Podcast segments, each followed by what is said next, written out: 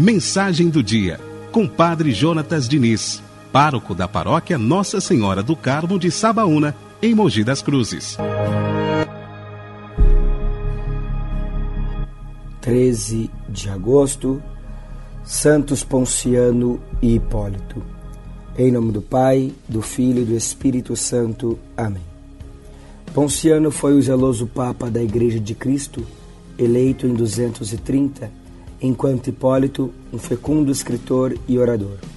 Aconteceu que, naquele tempo, rompeu um cisma na igreja, onde Hipólito defendia um tal rigorismo que os adúlteros, fornicadores e apóstatas não mereceriam perdão, mesmo diante de arrependimento. Ponciano, o Papa da Misericórdia, não concordava com este duro princípio nem com outras reflexões cheias de boa fé, porém, que não revelaram o coração do Pai, o qual escolheu a Igreja como instrumento deste amor que perdoa e salva.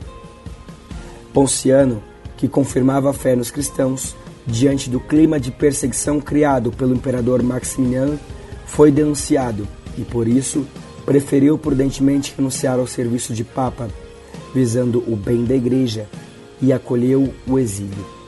Na ilha da Sardenha encontrou exilado também o sacerdote Hipólito, e em meio aos trabalhos forçados se reconciliaram, sendo que Hipólito renunciou aos seus erros antes de colherem em 235 o passaporte do céu, ou seja, o martírio.